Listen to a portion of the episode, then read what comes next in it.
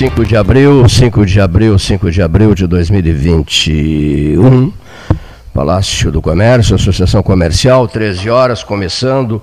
Hora oficial, ótica cristal.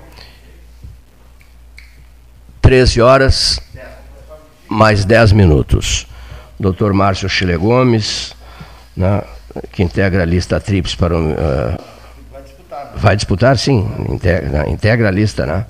Né quatro é, são quatro, né? São quatro candidatos. É, eram quatro candidatos. Três, não são três? Até o dia 5, até hoje, podem se inscrever. Então são quatro candidatos. O, o Dr. Márcio Chile Gomes, Alexandre Saltes, Marcelo Dornelles e Sérgio Erres. E por que o contato com o, o, o Márcio? Que é pelotense, né? O pelotense, que, que está concorrendo é, novamente, importante para todos nós aqui de Pelotas, vulto admirável, né, que está na ponta da linha e prezadíssimo amigo nosso. Boa tarde, prezado Márcio.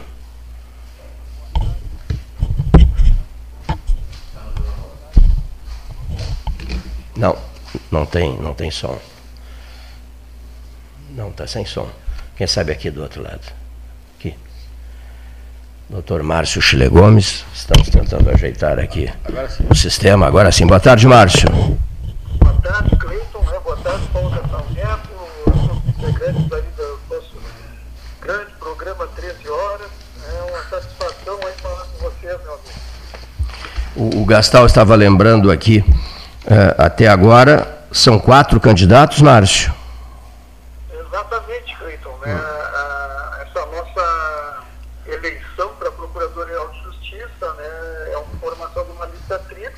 momento nós temos é, quatro candidatos, né? três candidatos que são da administração lá do Ministério Público, o Gaúcho, e nós com a, a chapa né, que é alternativa, né, que é uma opção de, de uma retomada, de uma renovação política dentro do Ministério Público, né, Cleiton? Que essa é a nossa ideia já desde 2019, né?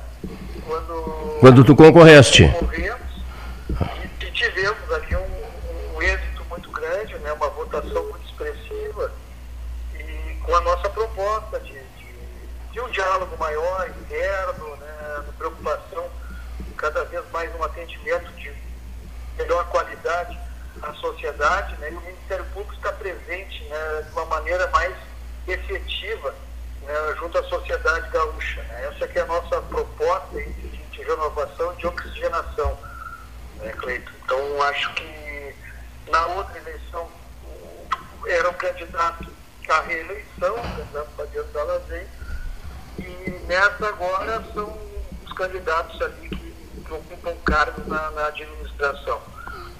O doutor Dalazem, o doutor Dalazem ficou dois períodos né, na Procuradoria-Geral de Justiça, né? Do... Exatamente. E não, não, não, pode, e não pode mais, né? Não pode mais, Sim. exato. Só que é aquela questão, né? Os candidatos que estão são candidatos. Um, um candidato Marcelo Bornés já está mais de 15 anos cargos e, já foi procurador-geral, já foi oito anos subprocurador-geral. É, outro candidato também. Então, se tem, tem muitos anos no, na, na, em cargos né, dentro do Ministério Público. Né? E nós trazemos a ideia de, com muitos anos de experiência, de muitos anos de Ministério Público, né, conhecendo a realidade hoje das promotorias, das necessidades, às vezes, da classe, de quem está aqui trabalhando no dia a dia, né, atendendo a população, trabalhando nos processos, né, buscando a qualificação jurídica é levar isso para dentro da administração do Ministério Público. É por isso que eu falo, não é nenhuma maneira de, de, de qualquer ruptura, ou de, né? mas na verdade uma, uma nova visão, né, Cleiton? É uma nova, uma, uma nova visão, é, de certa maneira, buscando né, o espaço democrático melhor aproveitado dentro da instituição, que ela não pode ter é, apenas um, dois ou três, mas ela precisa é, ser forjada é, em todas aquelas vontades, naqueles pensamentos de quem a compõe, né, de quem compõe a instituição. Então, num corpo de quase 700 procuradores e promotores, é fundamental que que todos sejam ouvidos, né, que os colegas tenham maior representatividade nas suas áreas de atuação. Eu digo, o Ministério Público ele é tão importante né, em áreas tão delicadas, né, que são a questão do meio ambiente, a questão da infância e juventude, a questão dos direitos do consumidor, né, da educação, e sobretudo na área criminal, onde é o titular da ação penal, o seu trabalho sempre foi é, fundamental né, contra a impunidade, contra a criminalidade. Então nós queremos, como digo, levar um sangue novo, levar um gás para a nossa instituição, para que possa, né, dessa maneira, atender melhor a nossa sociedade. Essa que é a nossa proposta muito bem, olha aqui. Deixa eu só te pergunto rapidinho, Paulo Gastanato, já vai conversar contigo. É, quanto tempo tens de, de MP, Márcio? Eu, eu tenho 22 anos de Ministério Público, né, Cleiton? 22 anos. Eu comecei em Pinheiro Machado em 99, 98 para 99 e depois fiquei em Rio Grande 15 anos e já estou em Pelotas desde 2016. É, essa é a, é a minha jornada. E Márcio Paulo, tudo bem? Tá te ouvindo, atent, ouvindo atentamente, né? E falaste num tema que eu ia justamente abordar contigo, que é a questão do, do, do meio ambiente. É, de um lado a gente tem né, o, o, governo que procura a, agilizar processos obviamente dentro de um padrão legal, até mudou a legislação para poder na, a, a, atuar de maneira mais ágil né, em empreendimentos. E, e eu ia justamente perguntar se era essa a principal demanda, ou qual é a principal demanda hoje de atuação do, do MP, eh, para as pessoas que estão nos ouvindo, que são, que são leigas, né, eh, poderem entender o que, que, o que, que o Ministério Público atua hoje de maneira assim que eh, impacta diretamente na população.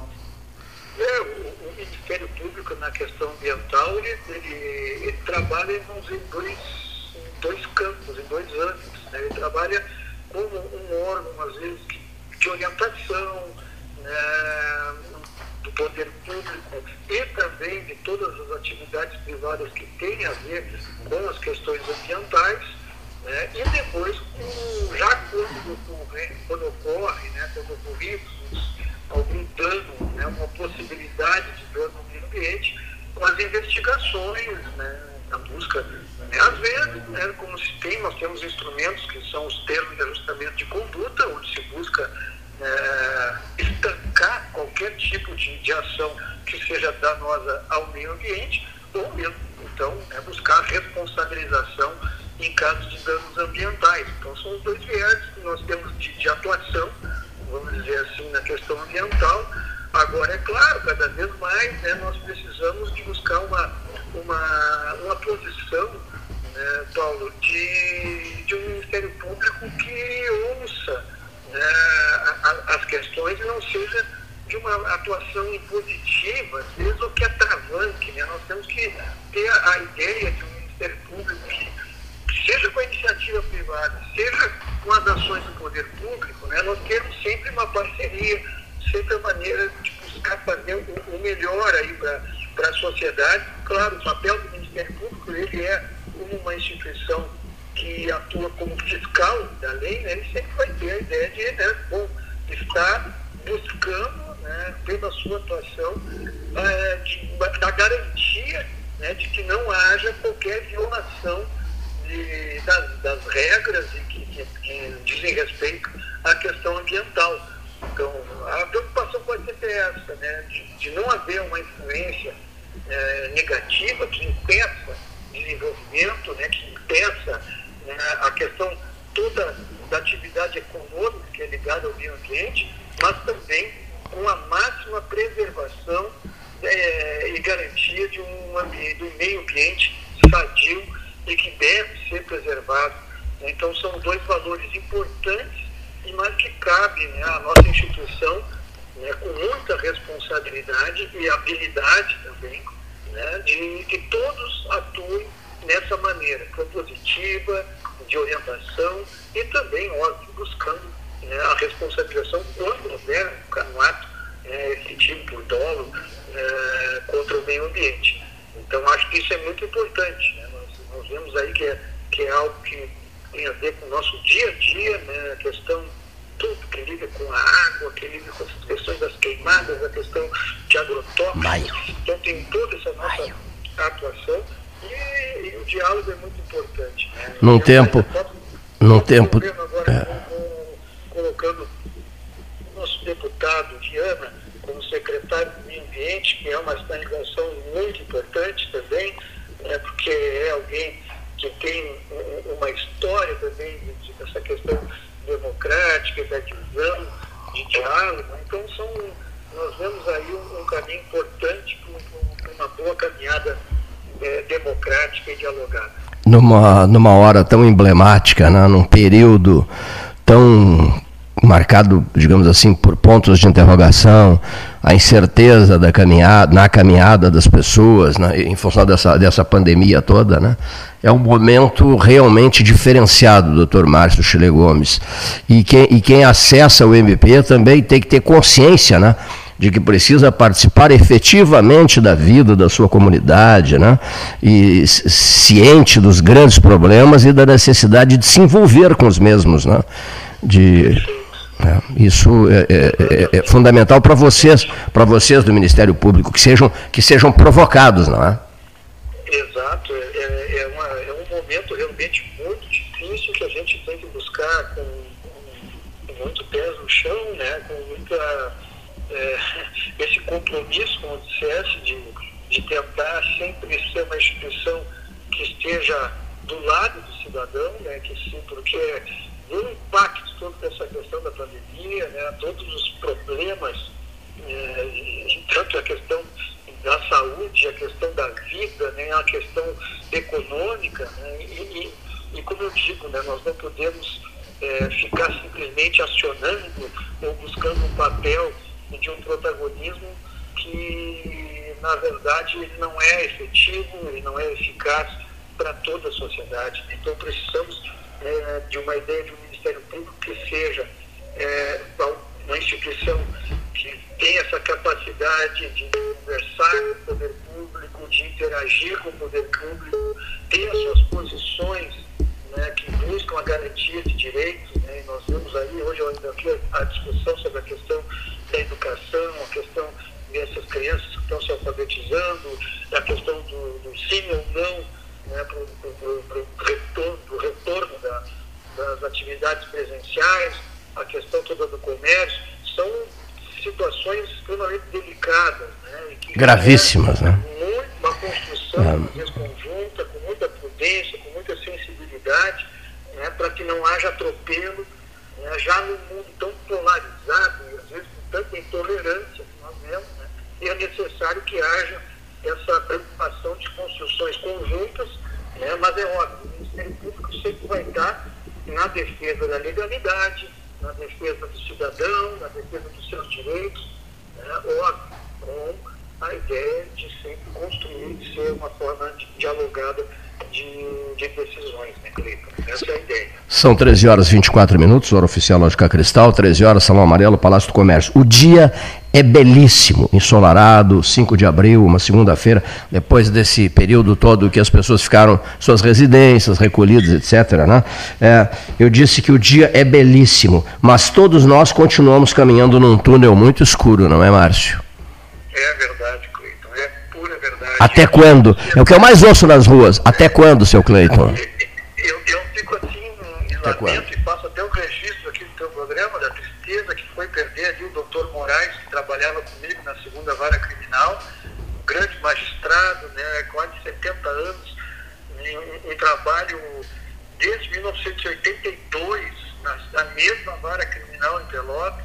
Então, assim, essa pandemia tem nos trazido é, realmente momentos de, de, de profunda tristeza, né, mas que nós temos que buscar né, dar uma volta, né, buscar com fraternidade, buscar com prudência, né, nós valorizarmos também as relações familiares, as relações com os verdadeiros amigos da gente, que eu vejo que é a forma de nós termos força, né, Cleiton, para superar essa, esse momento né, de tantas privações, né, de tantas dificuldades, e esperando aí que a gente tenha em seguida, quem sabe, um, um, umas novas né, tendências para a gente superar isso, né? seja é. com a vacinação, com, com o tempo. Mas é claro, certas é, coisas vão ficar, né? A gente fala, às vezes, não sei se a humanidade vai sair melhor disso, deveria, né? Mas às vezes a gente fica um pouco reticente, porque vê tantos conflitos, tantos, tantas posições que todos assim falam é. como se fossem donos da verdade. Né? Tanta pobreza de espírito, né? É. Se vê muita pobreza de espírito, né? Eu, eu, eu fico preocupado com isso, né? Eu vejo assim, ah, tinha que ser assim, tinha que ser assado. E nós sabemos né, que tem toda a questão de, da ciência, a questão da saúde, mas as coisas são né? Muito complexas. Precisamos de ter é, tranquilidade para lidar com esse momento e saber levar a vida né, com, com, com mais sabedoria. Eu vejo hum. sempre dessa maneira. Quando houve aquele enfoque, é, desde o ano passado, não, né, os políticos e tal, um enfoque eleitoral em cima da pandemia, etc. E tudo nos fez criar as 12 horas científicas, né, pra, coordenadas pelo Paulo Gastão Neto, 12 horas científicas que ouviram 58 cientistas de quatro continentes.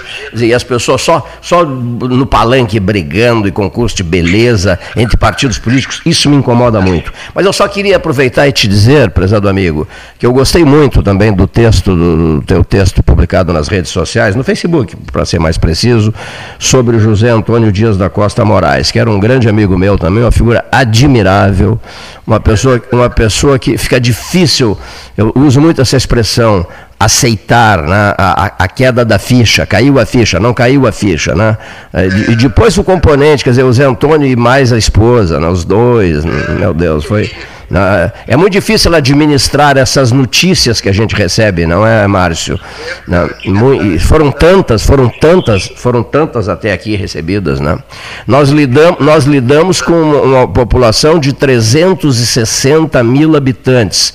Isso, isso é, é, na medida em que a gente é, se concentra em Pelotas, mas o 13 Horas tem, é, é, digamos assim, aceitação em Rio Grande, que já são mais de 150 mil habitantes, não é? E, e os demais municípios da região. Então, é imposs... 200 mil Rio Grande, perdão. É, é, 360 Pelotas, 200 mil Rio Grande. Me corrija, Paulo Gastal, mais de 200 mil. Né?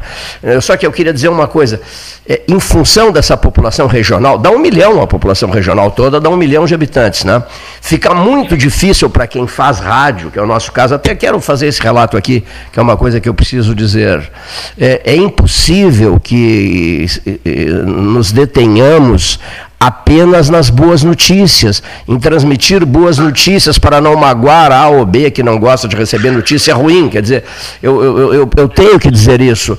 Nós, nós estamos sempre à disposição de, de, todo mundo com as campanhas que a gente faz assistenciais, campanha de sangue, banco de sangue novo, banco de sangue novo para Santa Casa, etc, etc, etc. O Hospital Sem Paredes, lá na Beneficência Portuguesa, no anexo da Beneficência Portuguesa. Então nós estamos, nós somos, digamos assim, repassadores é, dos acontecimentos regionais. E as notícias ligadas à região, num período de pandemia, são, são muito ruins.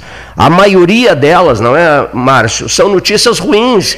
E a gente precisa transmitir as notícias ruins. Me perguntaram se eu, se eu gostava de transmitir é, notícias ruins. Não, evidente que não gosto.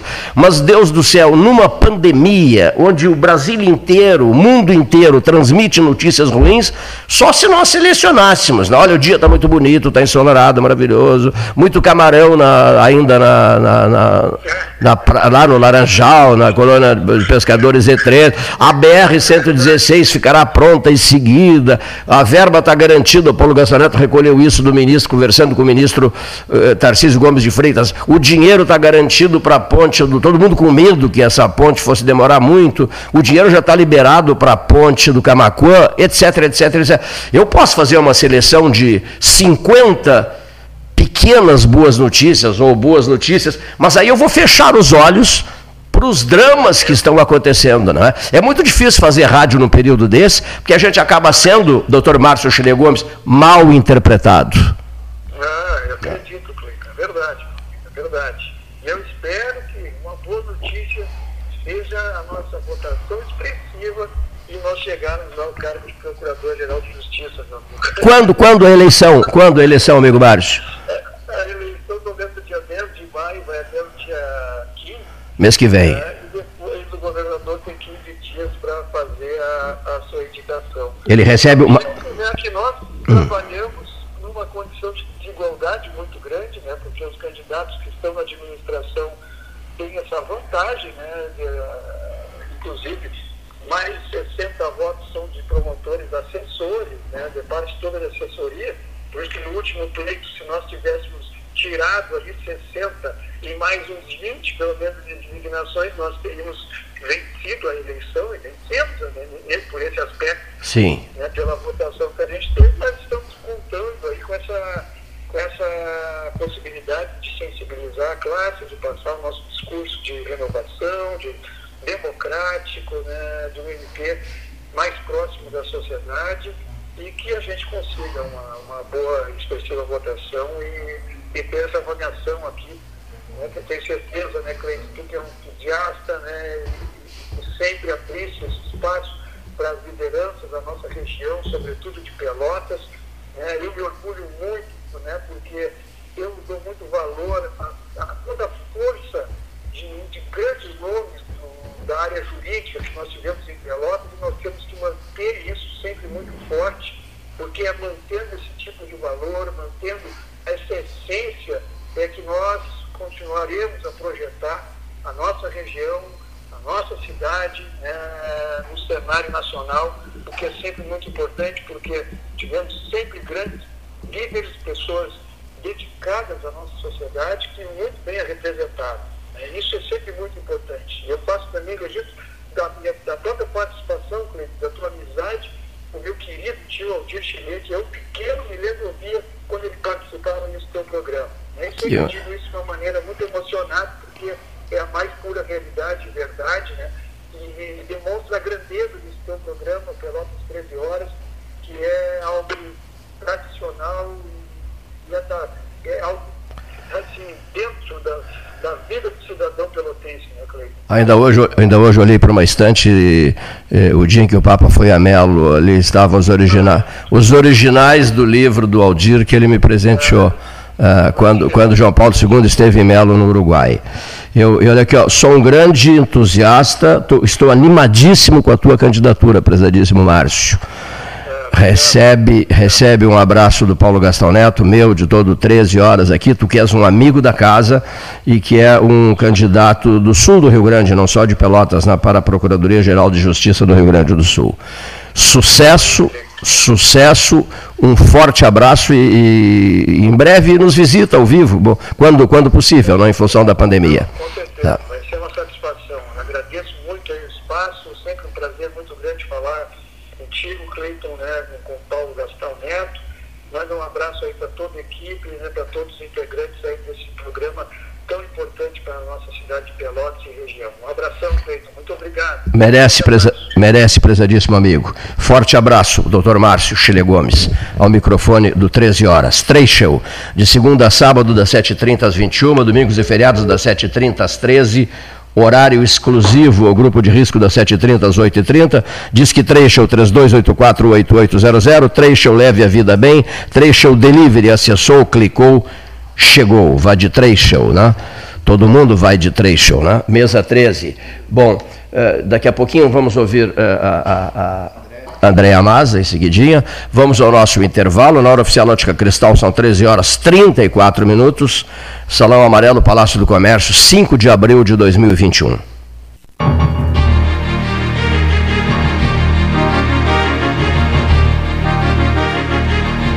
Associação Comercial de Pelotas é um dos órgãos mais antigos do país, sempre em defesa da classe empresarial, com uma história marcada pela transparência e pelo compromisso com seus associados. Faça parte do nosso quadro de sócios. A ACP está localizada no edifício Palácio do Comércio, Rua 7 de Setembro 274, telefone 3028 1541, com o ramal 200. A SPO ampliou e inovou. Há 40 anos prestando serviços em arquitetura e construção. Agora também é consultoria imobiliária especializada. As tendências no mercado de imóveis, projeções, prospecções, oportunidades e as melhores estratégias e logísticas de compra e venda Mande um WhatsApp para 53 98117 8685 ou ligue para 53 3028 9944 e converse com a equipe SPO. Aquarela Tintas, uma empresa com equipes especializadas em Pelotas, Rio Grande e Porto Alegre. Aquarela Tintas, Rua General Osório, 1259. Telefone 3225 5000. E também na Avenida Dom Pedro I, telefone 3281 1714. Aquarela Tintas. Tudo que a gente gostaria agora é de tranquilidade. Por isso, o Banrisul facilita as coisas para você. Que tal financiar o seu IPVA 2021 em até 12 vezes? As taxas são reduzidas e você pode, com toda a comodidade, contratar o parcelamento de seu licenciamento, multas e seguro obrigatório pelo app Banrisul Digital, pelo Home Banking ou pelo caixa eletrônico. IPVA em até 12 vezes é no Banrisul. Banrisul, nossa parceria faz a diferença. Suba no caixote do Café Aquário para debater a duplicação da BR-116. Quer comprar, vender ou alugar? A Imobiliária Pelota é a parceira ideal para a realização dos seus desejos. Opções inovadoras de atendimento a qualquer hora e em qualquer lugar. WhatsApp, visita remota, tour virtual, contrato digital e outras ferramentas seguras e práticas para você fechar negócio sem precisar sair de casa. Na Imobiliária Pelota os sonhos não param. Acesse www.pelotaimóveis.com.br. WhatsApp 991 11 7432. O 2020 foi cansativo? Então, que tal presentear o seu ano novo? A Life Sleep Comfort tem ofertas que vão transformar 2021. Conjunto Box Casal Erval, 1.190 ou 12 vezes de 119. Aproveite essa e outras promoções com a garantia da pronta entrega Life Sleep Comfort, a maior rede multimarcas de colchões do estado em Pelotas e Rio Grande ou em Porto Alegre, na Avenida Ipiranga, 7624. Genovese Vinhos, Delicateces, produtos de marca, a qualidade de sempre.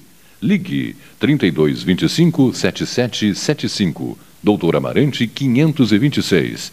Visite a sua Genovese Vinhos. Ferragem Sanches, Barros Cassal 16, Arial. Fone 3228 4188. De segunda a sábado, das 8 às 12 e das 13h30 às 18h30. Material hidráulico, material elétrico, tintas, vernizes, tinners, máquinas serra mármore, furadeiras, cimento cola e ferragem em geral. Ferragem Sanches, Barros Cassal 16, Arial.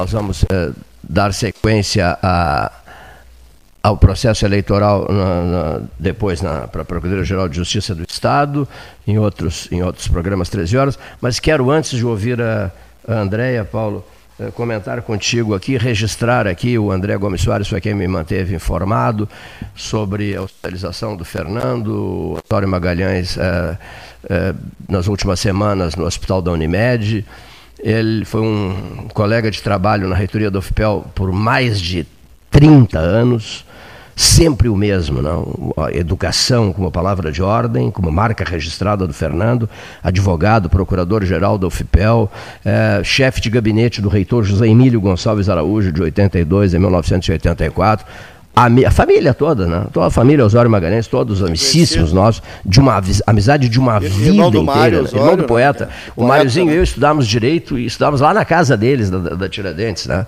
Eu sou amicíssimo da família e a gente perdeu o Mário, perdemos o Mário, Osório Magalhães, o nosso poeta, né? poeta de Pelotas, amigo do fundo do coração, e a gente custou a assimilar aquilo e tal. Agora perdemos o Fernando, né? Uh, o advogado Fernando Osório Magalhães, né? esposo da Ana Maria Berensdorf, outra amiga queridíssima nossa, enfim, laços de família fortíssimos, né? Uh, tanto com o Fernando quanto com a família da Ana Maria. Então, uh, recebemos essa notícia no final de semana, trocamos um telefonema, Paulo e eu, sobre isso, depois postamos nas redes sociais uh, a notícia do falecimento do Fernando, que enfrentou, uh, digamos assim, com paciência infinita a sua doença, que durou um bom período, né, Paulo? É, digno, dignidade, né? Era uma dignidade marca dele toda a essa educação, mas era uma, uma um gentleman, é, né? Uma finesse, é. né? Sim, a, a, mãe dele, a dona Bebete, sempre foi uma, uma Era um dama, tinha esse traço, uma, né? Orlandinho, o marido eles, dela, irmãos, pai de Fernando. Todos, é. né? Então, realmente marcou, porque a gente tinha muita convivência, né? Era uma pessoa no cassino, por exemplo, encontrava muito ele. Ia muito ao cassino, né? gostava muito do cassino. No casa no cassino. Isso. Sempre tinha um ponto assim na praia que todos os irmãos se encontravam. Se encontravam, Carlos, é. né? o, Carlos Osório Magalhães, meu grande amigo Carlos, médico, o doutor Carlos Osório Magalhães. Né? amigo, amigo querido de uma vida inteira também, né? de uma vida inteira. Ele, ele primo do Oscar José, né? do, do, Oscar José Magalhães, outro amigo nosso, né? de, long, Ricardo, do Eugênio, de longa data, Ricardo, Eugênio, Alexandre, Esmeralda. Está morando aqui, acho, em Pelotas. Acho, acho que a Esmeralda não está em Pelotas, né? Esmeralda Magalhães Bordini, né? É, os manos, né? os manos do, do, do Fernando. Então, todos ficamos muito entristecidos né, com o falecimento do Fernando. Né? Tipo da coisa que não, a gente não, não passava pela cabeça da gente, né? essa hipótese. Né? Então, fica o registro, já prestei as devidas homenagens, as necessárias homenagens a esse amigo querido na, na, na rede social. Estamos fazendo isso aqui no, no 13 horas de hoje. Né? Aconteceu isso no final de semana, né, Paulo? No feriadão, né? Feriadão, no feriadão, né? né? durante foi sexta, sexta, de sexta de sexta para sábado, sexta né? sábado. Fernando foi sepultado no sábado às 11 horas da manhã, foi velado das 8 às 11 no cemitério ecumênico Santa de Paula e foi e foi e foi sepultado às 11 horas. Arthur Fe... o Raul Ferreira também conversou muito comigo sobre isso, porque outro grande amigo, né? Outro grande amigo uh, da, da família toda, né? Da família da família Magalhães. É. Esse, esse processo todo que a gente está vivendo, né, de não poder também conviver com, a, com, esses amigos, eu sou primo da, da Ana Maria, a gente não, não, não tem acompanhado, né, em função do, do da pandemia, ah, até os atos né, de sepultamento de uma pessoa, isso tudo mudou. Né? Mudou, mudou, mudou tudo. Né? E a gente é. procura ter todo um critério, né, um cuidado, justamente para né, respeitar essas normas sanitárias, né? o que é lamentável, porque a gente não pode fazer uma visita, então fica aqui o registro. E, e cada vez mais né, o, o rádio, o jornal, né, a TV não, a TV só trata dos famosos, a abrangência da nossa TV aqui, o tempo para as coisas locais é mínimo. É diminuto, né? É. Então o, o, rádio e um programa como o 13, que tem mais de 40 anos, ele cria ao longo desses 40 anos, 43, vamos para novembro, obviamente que ele cria, como disse o Márcio agora há pouco, laços super estreitos, não só com a comunidade toda, mas com a comunidade regional, com o CS Rio Grande, com toda, toda a volta aqui. Óbvio que 40 anos não são 40 dias, então, poxa, todas as pessoas que tiveram cargos, foram eleitos, eh, tiveram vida comunitária, eh, participaram de, de, de processos dos mais diversos, como o Márcio, que é candidato a Ministério Público, e tantos outros Quanta gente a gente não já passou por aqui, passou por aqui é. fazendo um levantamento. Eu estou fazendo um levantamento é através de agendas é. antigas e de fotos. Consultando agendas. Eu estou fazendo fotos, por ordem né? alfabética. É. O número tá? é o número é espantoso. Já passei de 350 assim dos da casa, do, do, dos habituais. Poxa, como é que não vai se noticiar certas coisas? Não tem como. E, e vem notícia de todo tipo, como. Então, todo tipo de notícia. Além daquilo é. que nos causa, no impacto de, de, de, parceria, de amizade, de ligações, né? tem o dever, né? tem o dever de, de de, de, comunicar. O dever profissional. profissional. De, nós temos que noticiar. Senão... Chega, chegam notícias boas? Chegam, elas, é. são, elas são transmitidas. Tu Mas mesmo conversaste com o ministro é. e antecipaste a, o anúncio da verba para a ponte do Camacuá. Aplausos ao Paulo e eu, na entrevista, na Cristal, conversa com. Né? Agora, a da, da, do Cristal, aplausos. Agora, é uma notícia boa, né? E, e daqui a pouco, depois dessa, surgem inúmeras más notícias, notícias que a gente nem, nem esperava receber e acaba recebendo. Agora, não podemos, não podemos deixar de radiofonizar porque isso possa entristecer pessoas. Meu Deus, nós estamos num mar de tristezas. Estamos vivendo uma fase de muita tristeza, caminhando por um túnel com pouca luz e radiofonizando, né, Gastal? Tudo é. isso, temos o dever de radiofonizar. Ou se não, vão para casa. E correndo risco Vamos, também, né? É, e também correndo, correndo risco. risco. A gente, não, a gente não é imune. Corremos riscos e nos contagiamos aqui dentro. É, né? A gente não é imune, então né? podia ter Agora, morrido também. Ter, Agora, a nossa voz podia ter sido calada, de um ou de outro, também. os três, ou de nenhum, como é. não, graças a Deus não, não, não aconteceu. Mas a gente está no mesmo barco que todo mundo. Não... Já que as notícias são boas são tão poucas, são poucas, reduzidas, têm sido reduzidas nesses últimos tempos, diminuídas, fica melhor, é, o que, que acontece? Então, se for proibido de falarmos em coisas desagradáveis que chegam de toda parte essas informações, o que nos resta é ir para casa, né? Colocar um musical aqui e voltar quando isso tudo passar. Quando isso tudo passará? É a grande pergunta. Todo mundo me faz essa pergunta. Eu agora há pouco conversava com o porteiro aqui, do, um dos senhores que trabalha aqui numa garagem da 7 de setembro, e ele muito desanimado, porque o Júnior, um menino de 36 anos, está entubado né, com Covid, né, um quadro bem delicado. E estava duas semanas atrás ali atendendo numa boa, num, num ótimo astral pelo tele, pela, por mensagem, o Gastal recebeu, eu também recebi, a notícia do, do falecimento do Fábio Barreto, de Covid, por Covid-19, COVID o Fábio Barreto da Multidoces. Até, até mandou a foto do, do, do Fábio Barreto, né? O, o, Henrique Medeiros Pires me passou essa informação. Tu já sabias já sabia, sabia. da morte do Fábio Muito Barreto? Muito contato com ele, hum. tempo de restaurante, ele entregava uh, na, doces, umas sobremesas muito boas, e ele fez uma linha de montagem de, de sobremesas e uh, acabou ocupando um espaço muito interessante na, aqui em Pelotas, uh, na parte de, de, de Rei Albertos, mousse de chocolate. Ele realmente especializou e tinha um, uma clientela muito grande. Né? Lamentavelmente, né, tivemos a perda também do Fábio, né, que, que nos deixou em função da Covid. Lembrando que o Fernando não era Covid. Né? Não, não, não, Fernando não. Só para fazer a diferenciação não, não, não, em relação a, tá, aos tá. dois falecimentos. Isso, isso, Fernando não. Muita gente acabou, acabou perguntando sobre isso. Não, não, não foi Covid, não. O Fábio, sim. Né? E, e as informações a gente continua recebendo, né? Informações e mais informações, e as informações que a gente recebe, como, como, como eu já havia dito antes, né?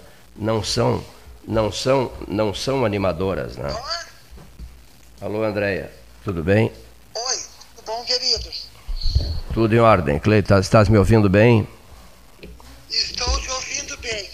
Eu já desliguei o rádio aqui que eu estava ouvindo o programa. Muito bem, que o doutor, o doutor Márcio Chile Gomes precisava viajar, né? então foi ouvido num primeiro momento. É, razão pela qual estamos te ligando agora. Vocês, é, vocês que estão diretamente envolvidos é, com as charqueadas. São quatro, não é, Andréia? Santa Rita, São João, Costa do Abolengo e Boa, e, Bo, e, e Boa Vista, né? São, são Santa Rita, São João. Público, né? Essas quatro? Essas quatro são abertas. É, trabalham com público, com turismo. Bom, e, mas há outras, né? Muitas? Quantas são? Quantas ao todo? Tens ideia? Nove, se não me engano.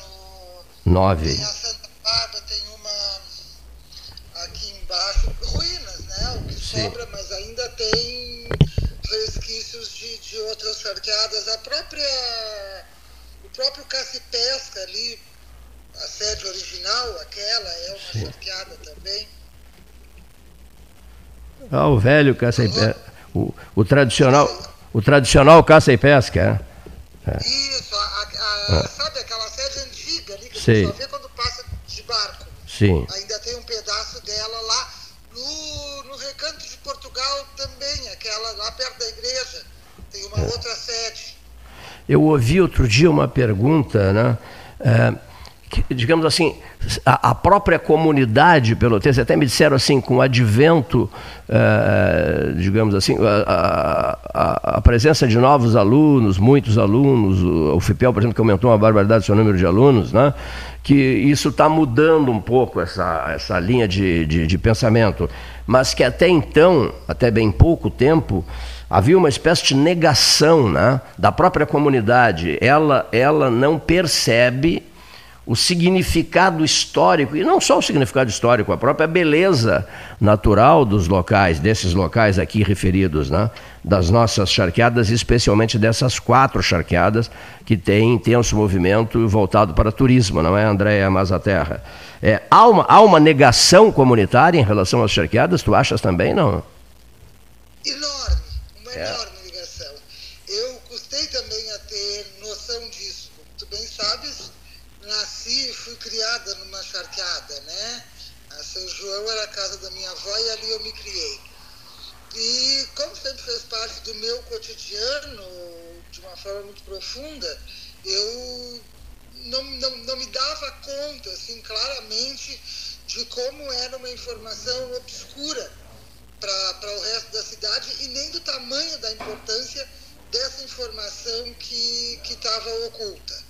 Eu só fui ter a dimensão disso realmente quando, no final dos anos 90, eu fui trabalhar para uma produtora porto-alegrense, que, a Pampiana, que veio para Pelotas uh, filmar Concerto Campestre, que era um filme que se passava na, na, na era do Shark. Ali tinha como pano de fundo o Shark. A minha missão era trabalhar com a cenografia e então, quer dizer, para construir um campo de charque é preciso conhecer um campo de charque. Sim. E foi aí que eu fui aprofundar para conseguir. E nesse momento é que eu comecei a ver a dimensão da, da, da falta de informação. Não havia nada Ninguém sabia nada. Eu tive a sorte de, nesse momento, minha avó Norris, que ainda viveu o finalzinho né, do, do Shark no princípio do século XX, de ter visto. Então, ela me explicava. E a única documento confiável que havia era uma gravura do Jean-Baptiste Debré, que é, data de 1822, se não me engano, que mostra claramente um campo de charque inteiro. E eu precisei muito da ajuda da minha avó para conseguir entender aquela gravura, o que, que era o que, como é que se fazia charque. Isso me deixou muito assustada, porque se eu que nasci dentro de uma charqueada não sabia aquilo, eu me dei conta que uma cidade que nasceu do Shark. Né? O Shark é o nosso berço, o Shark foi quem nos fez, foi, foi o motivo pelo qual essa cidade começou, era totalmente ignorado. E rara. É. E o, e o Shark, propriamente dito, no prato raramente servido né? em restaurantes. Né? Sim, ele foi, ele foi cortado. É. Ele foi cortado totalmente do nosso imaginário, da nossa história da, Caxias do Sul esquecesse que, que é um cacho de uva. Nós não sabíamos o que, que era shark. Aí fica difícil. Aí fica difícil, né? É, é. Tu olhar para um varal de shark e não saber o que é aquilo. Eu lembro que fizemos uma instalação uma vez aqui no, no, no quadrado, onde montamos um varal de shark, as pessoas olhavam para aquilo e diziam, mas o que, que é isso? Sabe, isso dá uma dor, assim, é. como Pelotas não tem a menor ideia de quem é. é. E eu tenho a crença de que tu só pode resolver problemas ou entender, ao entender claramente a história. Saber como começou, se tu não entende o começo da história, fica difícil de, de avançar nela. E ali eu me dei conta que a gente começava pela metade. que a história de Pelotas começava já lá na metade do caminho. O que a gente tinha de relatos Sim. Eram urbanos. Mas quando chegamos ao ponto de haver uma urbe, já tinha passado muita água por debaixo da ponte, né? A gente já tinha feito uma fortuna. É, é incrível isso. Olha aqui, ó. Só, só uma coisa que não me sai da cabeça. O Hipólito José da Costa, nascido em, em, Colônia do Sacramento, cidade irmã de Pelotas, morou no Capão do Leão, muito tempo no Capão do Leão, numa fazenda, num quartinho, num pequeno quartinho e tal. Isso não é explorado também, né? assim, só para dar exemplos de coisas que não são exploradas. O pessoal do azeite, falava eu com o Alessandro Lorengo sobre isso outro dia, o azeite de a região da campanha aqui, esses endereços do azeite hoje são propagadíssimos, badaladíssimos, né? E o azeite é uma coisa nova do ponto de vista de altos investimentos na produção de azeite, né? A plantação de oliveiras aqui na nossa na nossa região ali de Livramento, Dom Pedrito, é, Canguçu, como Sebastião Ribeiro Neto, entusiasta do, do azeite de Canguçu, né? E só para dar um exemplo, assim, é, eles estão... É, é, mas eles estão sabendo divulgar, na né? Europa, pelo menos na Grécia, é. eu tenho família lá, e elas que me contaram isso, uma oliveira é um bem testável. É. Eu posso deixar a oliveira em testamento para ti, mesmo que esteja no terreno de outro. Ela é tão importante que ela é um bem que eu posso deixar em testamento. E dura séculos e séculos e séculos, né? Mas, enfim, estão fazendo uma divulgação extraordinária do azeite. E eu concordo contigo, eu sempre defendi. O Carlos Wiener Nogueira, outro dia, me recomendava um determinado charque de primeiríssima qualidade. Esqueci o nome agora do, do fornecedor. Ali no Fragata, o armazém o Armazém Colosso, um charque enrolado de primeiríssima qualidade. Eu adoro charque, né? Um, um carreteiro numa panela de ferro. Mas Pelotas, Pelotas esqueceu-se do charque, né? Pelotas esqueceu-se do charque. Esqueceu-se das suas origens. Isso é muito perigoso, muito delicado. Mas eu. eu ah, não, pode falar, por favor. Tanto que tu pode ver que o, que o resgate do charque é feito por proprietários privados. É. Isso mesmo. Ah, começa com a São João, porque é uma coisa, para nós era muito presente, já que a avó valorizava o charque em si. É. Naquela época, acho que era o único que se chamava de charqueada, era a São João, porque ela sempre usou esse nome, e ela nos contava ela sabia da importância, tanto que ela nunca quis reformar a casa, modernizar a casa, porque ela valorizava justamente a originalidade que havia ali como documento histórico. Sim. E isso ela me passou de uma forma muito forte, assim, da importância da história que estava sendo escondida, que estava sendo ocultada. Então, já é, assim, para mim, a grande batalhadora da, do Shark, a grande figura que não deixou a história morrer foi ela. Sabe? Eu não estaria falando aqui contigo se minha avó não tivesse me dado a consciência que eu tenho. Que beleza. André, vocês estão todos preocupados? Eu recebi já inúmeros telefonemas e apelos, etc., no sentido de que seja facilitado o acesso né, a, a, essas quatro charqueadas, não é isso? Sim, isso sempre foi um problema gigantesco. Histórico, né? Histórico, né? E trata-se hum. de uma. A estrada em si já é um monumento histórico, né? Sim. Se tu olhar o primeiro mapa Pelotas, tu vai ver. O primeiro mapa é o mapa das sorteadas, né? Tem o traçado ali de todas as propriedades e está marcado as únicas estradas que a gente tinha, né? Corredor das tropas que trazia, entrava na cidade, né? Era a entrada da cidade e depois a distribuição entre as, as ali, que era feita pela Estrada da Costa, Estrada da Boa Vista e Estrada de Cima.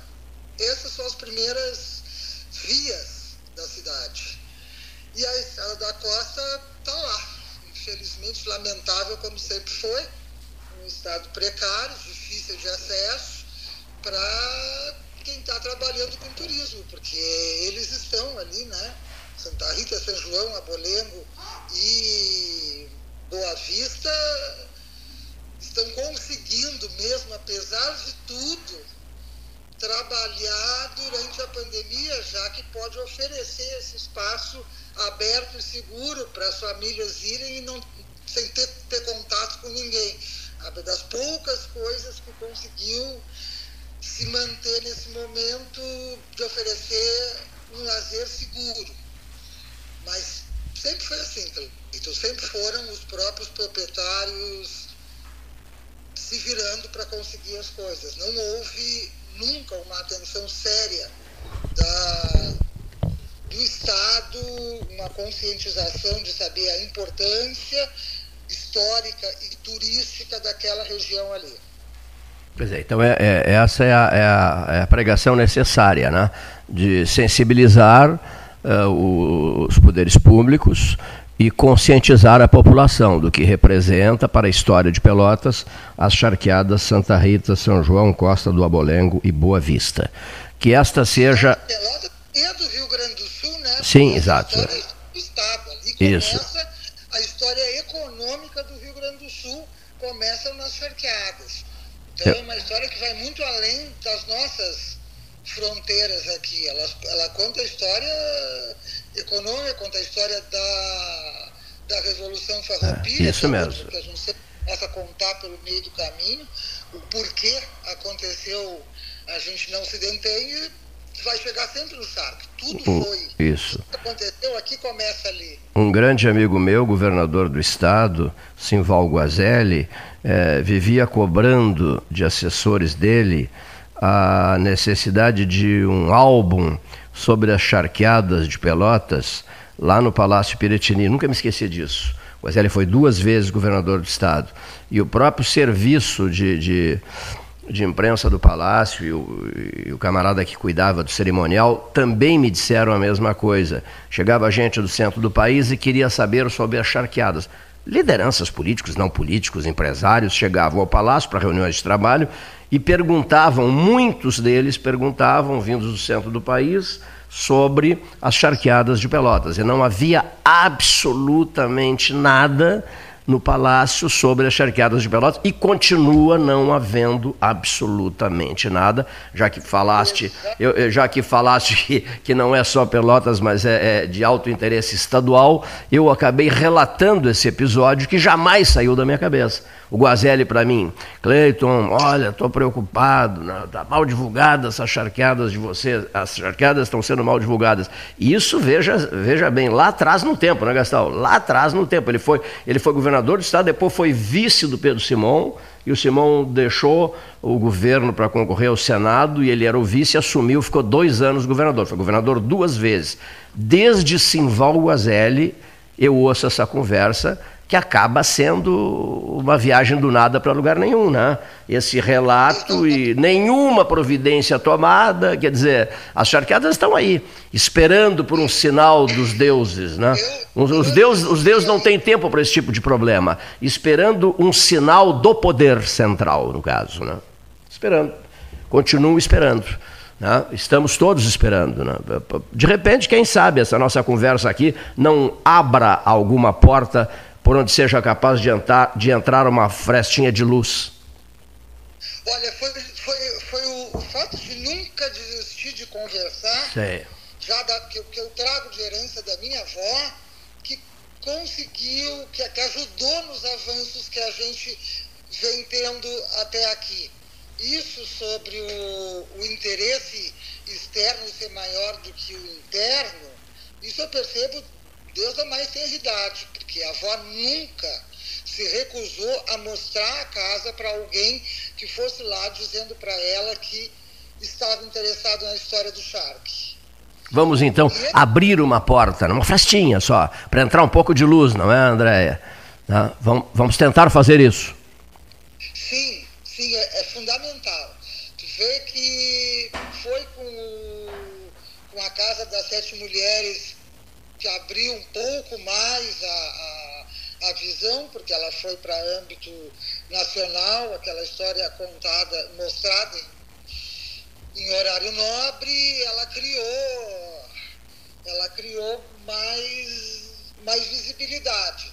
Mas sempre um interesse muito maior em quem vinha de fora, em conhecer o que era o Shark, do que dos próprios pelotenses é bastante difícil. Assim, vamos tentar, vamos tentar mudar isso. Bom, prosseguiremos conversando num outro momento sobre essa pauta que é interessantíssima para a cidade e para o Rio Grande do Sul. Te agradeço muito e, e da mesma forma, as ordens aqui de vocês, prezadíssima Andréia. Andréia Maza Terra, conversando com a equipe do 13. Hoje é dia de Brapel, Andréia, né? E o Beto Vetromilli, é, e o Beto Vetro, e o Beto Vetromilli vai falar agora em seguidinho, só porque teremos Brapel hoje à noite, né, seu Gastal? Brapel hoje à noite. É. Eu sei. Eu sei. Um beijo para ti, guria. Beijo, meu querido. Muito bom falar contigo. Estás em, estás em casa aqui. Um abração. Beto Vetromilli, depois de Andréia Maza Terra, ao microfone 13H. Tarde, Paulo Gastal Neto, Cleiton Rocha e amigos ouvintes do Pelotas 13 Horas. Um dia diferente. Diferente sobre vários aspectos. Uma segunda-feira que, ironicamente, terá hoje o maior clássico do interior gaúcho, já com pesquisa de 300 jornalistas votando no Globo Esporte, o trigésimo clássico mais lembrado do país, o nosso tradicional e mais que centenário Brapel. E eu disse ironicamente porque hoje, na segunda-feira, teremos Brasil e Pelotas, no Bento Freitas, disputando fuga da segunda divisão. Isso mesmo. Brasil tem oito pontos em décimo lugar, mas o esportivo que surpre surpreendentemente venceu o Pelotas foi a 7, ainda é o 11. E o Pelotas com 6 amarga a lanterna da competição. O resultado de empate não resolve a vida de ninguém. Anestesia e prorroga talvez um pouco mais a angústia e o sofrimento da dupla Brapel em manter-se na primeira divisão. O Brasil, com dois pontos na vantagem, ainda sequer está matematicamente assegurado na primeira divisão. O cálculo hoje é de 11 pontos, talvez com 10, dependendo do Novo Hamburgo com 9 e daquilo que outros clubes poderão fazer dentro da competição. Portanto, traça-se um paralelo de 11 pontos, o mínimo, para manutenção. O Brasil está a 3 pontos deste momento matemático virtual. O Pelotas, neste momento, está a 5 pontos. Brasil e Pelotas ainda têm três jogos cada um claro que incluindo o clássico Brapel. E eu digo isso porque, lamentavelmente, nós tivemos aí um ano difícil para os dois clubes, sob várias óticas. O Brasil, que se estendeu na boa Série B, teve dificuldades enormes financeiras, de credibilidade de mercado, para buscar recursos nos jogadores. Várias contratações não quiseram aportar o Bento Freitas, porque o Brasil estava com fama de mal pagador. O Pelotas, na contrapartida, teve tempo tinha crédito, mas tinha muito menos dinheiro que outros anos. A meia cota, já desvalorizada pela, pelo descenso, no caso do ano passado, Pelotas que caiu na tabela da sua classificação para a segunda divisão, teve rebaixamento financeiro. Ao que eu sei, informação da direção do Pelotas, 250 mil reais foi o valor apenas que o Pelotas teve para montar um time. Portanto, aquém ainda daquela expectativa do torcedor Áureo Cerulho. A dupla Brapel sofre nesse momento com a tabela. A dupla Brapel sofre com o momento financeiro. Mas o Brasil, ainda no seu alento, tem o cenário brasileiro. A Série B, para começar daqui a pouco mais no Campeonato Nacional. Mas uma Série B muito diferente esse ano, com grandes nomes do cenário brasileiro que virão aí disputar um nível mais elevado, acredito eu, da segunda divisão nacional. Ao Pelotas praticamente não restará mais nada a não ser a luta pela manutenção de um gauchão Série A para o ano que vem com cota cheia. O Pelotas talvez, e se disputar a Copa Federação Gaúcha de Futebol em calendário ainda de expectativa de pandemia para durante o segundo semestre, poderá, através desta competição da federação, granjear novamente o sonho de um cenário brasileiro. Portanto, pela grandeza de Brasil e Pelotas, de Pelotas e Brasil, pela grandeza histórica e mais que centenária de um Brapel. Estar numa segunda-feira à mercê de uma fuga de rebaixamento é realmente muito pouco para a história linda que o nosso clássico já nos mostrou. Mais uma vez, repetindo 2019, quando o Pelotas estava bem, quase classificado e o Brasil dependia de uma vitória para fugir do rebaixamento. O Brasil venceu na Baixada. Hoje, papéis inversos. O Brasil tem a chance de um resultado matemático que lhe manterá mais tranquilo na primeira divisão e o Pelotas depende muito de uma vitória para superar o Chavante e manter-se ainda alentando a perspectiva de 2022 na primeira divisão gaúcha. Portanto, muitas emoções que a Rádio Universidade estará fazendo uma mega cobertura a partir das 4 horas da tarde até o último minuto da última informação, logo mais, ainda no sala de imprensa, repercutindo toda a transmissão do Clássico Brapel. Muitas entrevistas, muitos ídolos da dupla Brapel estarão na programação esportiva da RU daqui a pouco mais, a partir das quatro da tarde. Estaremos aí com o time da Bola Branca trazendo também para o torcedor ouvinte a nossa expectativa, análise e tudo aquilo que será a emoção de mais um Brapel, o 365, na vida de todos nós. Fico por aqui, abraço a todos. Abraço, Beto, obrigado. Com cobertura da Rio que começa às quatro da tarde, né? Eh, de hoje né, no Campeonato Gaúcho, né, jogo né, do Brapel que decide aí quem, quem cai e quem não cai. Né. Vamos a Fabrício Matiello, professor Renato Varô, dois advogados, começando com o doutor Fabrício Matiello. Boa tarde, amigos do 13. Quando a maior corte do país passa por cima de quase duas dezenas de julgadores, que em primeiro grau, em segundo grau e em corte superior uh, dizem que é culpado e o condenam, e quando delatores, um punhado deles, não só um, dizem que houve crimes horrorosos por parte dessa pessoa, do ponto de vista econômico, contra o país, uh, tirando a questão dos uh, menos avisados, digamos assim, para não adjetivar de uma forma pior, que comemoram esse tipo de situação e, portanto, se igualam àquele em cujo proveito, em cujo benefício vai esse apoio moral e verborrágico, não é? Que ficam comemorando a soltura e o livramento de bandidos, mas fica o mau exemplo da corte maior, o mau exemplo que se projeta para baixo. Agora, mais recentemente, um ministro deu uma uh, liminar liberando cultos e missas com observância de normas sanitárias. Eu não vou adentrar o mérito da questão se isso é correto ou não é correto. Eu vou olhar só sob o ângulo jurídico. Um outro ministro, o ministro Marco Aurélio Mello, deu uma entrevista dizendo que a decisão do colega Cássio Marques causou perplexidade e que na quarta-feira isso será analisado e revertido pelo plenário. Em primeiro lugar, do ponto do, do, do, sob a, a, a, análise puramente de relações entre colegas, me parece um pouco deselegante, um pouco descortês uma manifestação desse tipo. Em segundo, como ele tem tanta certeza que isso vai ser revertido pelo, pelo tribunal. Em terceiro, como dar uma entrevista falando num caso que vai julgar e já antecipando o seu posicionamento, não se tornaria suspeito para o julgamento, no sentido técnico?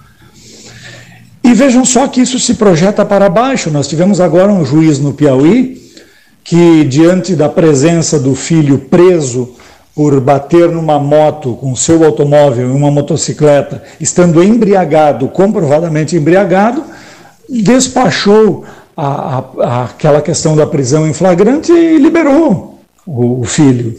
Liberou dizendo que haveria problema se não fosse liberado, porque o tribunal demoraria para nomear outro juiz, indicar outro juiz para a situação, e que com isso o, o preso ficaria ficaria retido por mais do, do que o tempo adequado. Ora, mas a norma expressa na legislação processual penal, dizendo que não se pode participar como julgador de, de situações em que haja parentesco até segundo grau entre o julgador e o julgado. Onde fica a legislação? Mas torno a dizer, o problema vem de cima, e quando o exemplo inadequado vem de cima, lá para baixo passa a valer o que cada um imaginar que deva valer. Enfim, eu me preocupo, na condição de advogado, com a questão da segurança jurídica. O judiciário é o último bastião dos nossos direitos, é o último lugar em que nós podemos buscar socorro. Se o judiciário não socorrer, eh, a quem nós uh, recorreremos? Daqui a pouco cada um vai achar que pode fazer justiça com as próprias mãos e pode fazer o que quiser, o que é absolutamente inaceitável e indesejado. Então é, é necessário que se tome consciência de que o que se faz hoje e, a, e, e aqui de baixo se aplaude, amanhã se estará fazendo e aqui de baixo se, se chorará. Porque o que hoje nos é favorável, amanhã nos será desfavorável. Ah, e quando é favorável, serve. Quando é desfavorável, ah, é abjeto, isso é uma coisa absurda. Cuidemos. O preço da liberdade é a eterna vigilância, não é? Estamos num momento perigoso e não podemos aceitar, não podemos tolerar, não podemos aplaudir situações dessa natureza, porque amanhã cairemos Boa tarde, Cleiton. Boa tarde, os ouvintes. Estamos começando mais uma semana cheia de dúvidas, cheia de angústias, cheia de preocupações. Além da pandemia, cujos números são assustadores e prevêem a possibilidade de chegarmos a 100 mil mortes ainda em abril, nós continuamos sem uma política nacional de imunização que atenda realmente aos interesses do povo brasileiro e às nossas dimensões continentais, que sabemos que são uh, determinantes não de uma política unitária, mas integrada.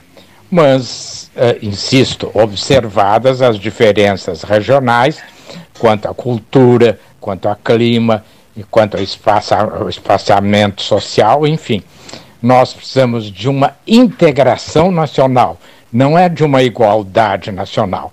Esse negacionismo que vem sendo insistido pelo governo é realmente inaceitável. Assim como é inaceitável a decisão do ministro Cássio Marques, eh, que autorizou a abertura de igrejas eh, e cultos, etc., atendendo, obviamente, a pedido do Palácio do Planalto, por nós sabemos que para falar com Deus não é preciso estar na igreja, não é preciso estar lá no culto. Deus nos atende a qualquer hora e, a, e, em qualquer lugar. Nós podemos falar diretamente com Ele, não precisamos de intermediários, não precisamos, evidentemente, de pessoas que possam estar contaminadas pelo vírus e que, evidentemente, não contaminam a nossa oração, mas contaminam o nosso corpo. Então, essa medida, que além de tudo, contrariou uma decisão do pleno do STF, que havia dado liberdade aos governadores e aos prefeitos, terá consequências graves dentro do STF. Os ministros já estão se degladiando pela imprensa, o que é lamentável. Roupa suja se lava em casa. E terá consequências graves naquelas cidades que aceitarem a decisão do ministro, ao contrário, por exemplo, do arcebispo de São Paulo, que disse que as igrejas vão permanecer fechadas, porque esse é o princípio da ciência e esse é que deve ser respeitado. E sobre isto, ontem na minha coluna no Diário da Manhã, eu fiz uma indagação e mais uma vez a prefeitura não deu a menor importância, não deu nenhuma resposta e nós continuamos sem saber os moradores de rua, as famílias que, que dormem nas praças, nas ruas, são crianças, mulheres, idosos. Eles estão isentos do coronavírus, eles não são portadores, eles não são transmissores, eles não são gente, eles não merecem a atenção da secretaria ou secretarias competentes?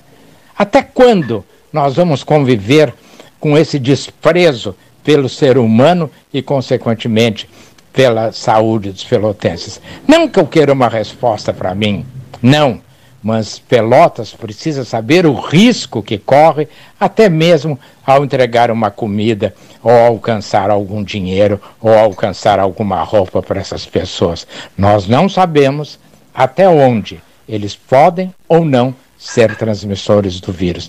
Fica o pedido para que a Secretaria da Saúde ou qualquer outro órgão explique isso aos pelotenses, porque os pelotenses não sabem, só sabem, felizmente, que a vacina está andando. Mas esses também estão de fora.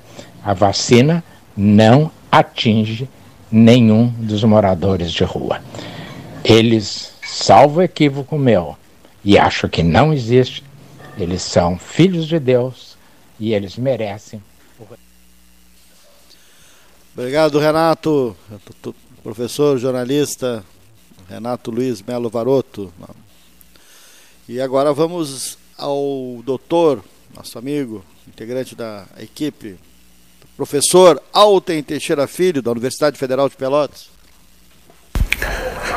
Querido amigo Cleiton Rocha e Paulo Gastal, amigos ouvintes do 13, é, informo que estou fazendo essa gravação na sexta-feira pela manhã, dia 2 de abril, logo após ter tomado a vacina, porque chegou no período da minha idade e uma das, um dos efeitos, quem sabe, os efeitos colateral, colaterais que teve é uma profunda frustração e até uma raiva, posso dizer, porque eu tomei a vacina, mas os meus filhos ainda não tomaram a vacina. É, é, óbvio, não estou falando sobre uma questão de desrespeitar a, a, a, importância de cada um, é óbvio que os que a pessoal da saúde tem primeiro, concordo que as pessoas da segurança pública também devam ter prioridade, mas é pela ausência de vacina, pela ausência de um número suficiente de vacinas que não estão permitindo, um fato que não está permitindo que a população possa ser protegida com a velocidade que o momento exige, numa pandemia que alguns previram eh, e muitos descartaram essa possibilidade, que nós temos 3 mil, estamos chegando a 4 mil mortes por dia. É, é uma, é uma frustra frustração e uma raiva muito que, grande que tenho de um presidente da República que parece que não tem características sequer neandertalenses, ou seja, é, muito menos de Homo sapiens. Esse indivíduo não tem características que os animais têm, e eu, como médico veterinário, posso dizer, porque os animais são considerados pela ciência, os anatomistas é, consideram, e nós temos embasamento para dizer dessa forma, que os animais são seres sencientes, ou seja, os animais têm sentimentos, nós sabemos disso. Uh, animais têm raiva, ódio, frustração, alegria e empatia. Está provado, os animais têm empatia. Pois esse indivíduo que está na presidência da República, ele não mostra empatia. Ele não tem preocupação com o povo, a não ser com as suas elocubrações mentais. Então, marca a nossa história política, esse indivíduo que é chamado por muitos de genocida, mas também tem que marcar uma outra coisa: são os indivíduos, os políticos que deram apoio e desfilaram com esse sujeito pelas ruas nas suas campanhas.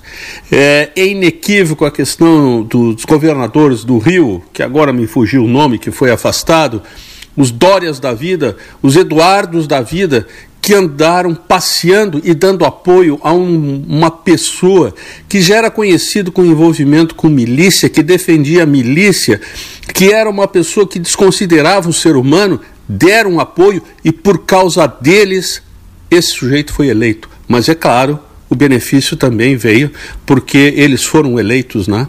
Então não é só uma pessoa, é um encadeamento de pessoas e de situações que levou a um processo eleitoral que nós sabemos, que nós sabemos, pelas características que houve, um processo fraudado sob aspecto de conhecimento e de pessoas, políticos com nomes expressivos que eu citei, que apoiaram esse, esse indivíduo. Então, eu estou vacinado. E daí? E daí? E a pessoa que está vendendo suco de laranja ali na, na sinaleira, que está para sobreviver, ele está vendendo, está se expondo, está recebendo dinheiro vivo nas mãos, com extrema possibilidade de estar contaminado. E o, e o rapaz que vende pano de prato, que algumas vezes eu compro ali na sinaleira da Domingos de Almeida, na sinaleira do, do shopping, por que, que ele não está sendo protegido? E o trabalhador que está na rua? E essas pessoas que estão expostas não estão vacinadas? E eu me pergunto, estou vacinado, e daí? E daí? Eh, essa vacina me causou uma frustração imensa, porque nós estamos, neste país, abandonados no poder de um cidadão que teve essa aventura, foi acolhido por políticos e está no poder. É uma lástima. Lamento as colocações feitas, mas é um, esse sim, esse é um desabafo que faço a todos. Mesmo assim. Obrigado, Alten, professor Alten Teixeira Filho. Ah, e uh, fechamos o programa com Santa Catarina. Vamos até Santa Catarina, amigo Roberto Camargo Veronês, chegando. Boa tarde, Cleiton. Boa tarde, Paulo Gastal. Boa tarde, Leonir. E a todos os amigos do 13 Horas da Rádio Universidade Católica de Pelotas. Senhoras e senhores, o tema, sem dúvida nenhuma, é, candente é a questão da volta às aulas. Né? São tantos os prejuízos da interrupção é, da cognição, dos processos de cognição é, nos, nas crianças e nos adolescentes, que se prevê que somente os efeitos da pandemia até agora possam trazer um retardo é, correspondente a quatro anos né, no processo de aprendizagem e cognição das crianças e adolescentes. Outros estudos, é, alguns patrocinados pelo BID né, e outros estudos, por exemplo, no estado de São Paulo, têm demonstrado também que por exemplo, em São Paulo, 131 municípios que aderiram a lockdown e fechamento de escolas, é, comparativamente a outros 131 municípios similares que mantiveram as aulas, não se teve nenhum impacto epidemiológico né, com relação a, a crianças e adolescentes até é, e jovens até 19 anos. Muito bem é, se acende o debate, não só no Rio Grande do Sul, mas em todo o país, com a questão do retorno às aulas, por, por obviamente é, os danos serem imensos né? É, e poderem é, se, se estender é, por, por praticamente até toda a vida profissional dessas crianças que hoje têm o seu processo de aprendizagem e cognição interrompido é, por esse por essa restrição de atividades. Muito bem, sem dúvida nenhuma, esse debate vai crescer nas próximas semanas. Né? São, são inúmeras as ações uh, dentro do campo judiciário também. Existem inúmeras ações é, querendo é, a derrubada daquela decisão judicial que é, proibiu o retorno às aulas. É, causa estranheza também que o governo do estado é, tenha intervido de forma tão direta em outros setores, né? E mantenha essa questão da educação num limbo, quando o, o senhor governador é oriundo de uma família de professores. É incompreensível o que se passa. É incompreensível esse descaso né, dos governos pela questão da educação. Essa questão, senhoras e senhores, será sem dúvida nenhuma nas próximas semanas o grande tema de debate é, dentro do meio dos professores, é, da, da, dos pais e alunos. E é bom que se cite também uma nota é, divulgada no dia de hoje. É, pela Associação Médica do Rio Grande do Sul, pelos CIMERS também, é, com relação uma nota assinada por inúmeros médicos, dezenas de médicos, é, que que propõem esse retorno às aulas, né? E também é, sob o fundamento, né? Sobre o fundamento que é, as crianças têm baixíssima taxa de incidência é, e, e, pouquíssima é, eh, reações uh, mais graves no caso, uh, mesmo que tenham contato com, com o, o vírus SARS-CoV-2. Senhoras e senhores, a questão que se coloca é o retorno da atividade de aprendizado e cognição das nossas crianças, dos nossos adolescentes e dos nossos jovens. De Florianópolis, Roberto Veronese. Obrigado, Roberto. Roberto Veronese falando de Santa Catarina, Florianópolis, Santa Catarina. E com ele, o 13 desta segunda-feira, iniciando a semana, chega ao fim. Agora 2h32. Mas estamos de volta a partir de 1 h 05 Obrigado, Leonir. Bom, boa tarde.